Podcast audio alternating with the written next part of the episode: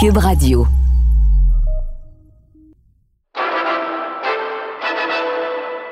Partout, c'est la consternation. L'intrépide Berthelet venait tout juste de quitter les puits en trombe afin de tenter de gagner quelques précieuses fractions de seconde, mais la mort était au rendez-vous. Les autres voitures ont réussi à... Il y a 40 ans, mon pilote préféré mourait dans un terrible accident de Formule 1. Même si moi, Julien Amado, je n'étais pas encore né à ce moment-là, je suis fasciné par l'histoire de Gilles Villeneuve, depuis que je suis tout petit. Je suis journaliste automobile pour le guide de l'auto, donc j'aime me poser des questions. Et je me suis toujours demandé comment un petit gars de Berthierville a réussi à forcer son destin pour se rendre jusqu'au sommet de la Formule 1. Gilles, quand il a dit Moi, je veux faire de la Formule 1, personne dans la famille qui savait ce que c'était de la Formule 1.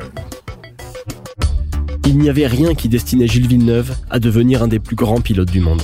Son histoire est tout simplement incroyable. Et des fois, j'ai l'impression que les nouvelles générations, on réalise pas à quel point ce qu'il a accompli est extraordinaire.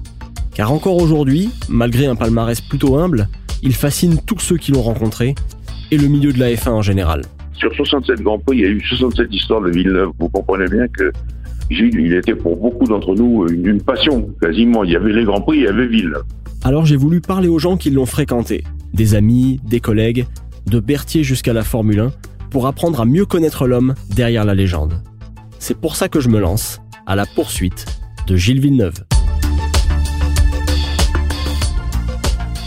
La série est disponible dans la section balado de l'application et sur le site de Cube Radio ou sur toutes les autres plateformes de balado.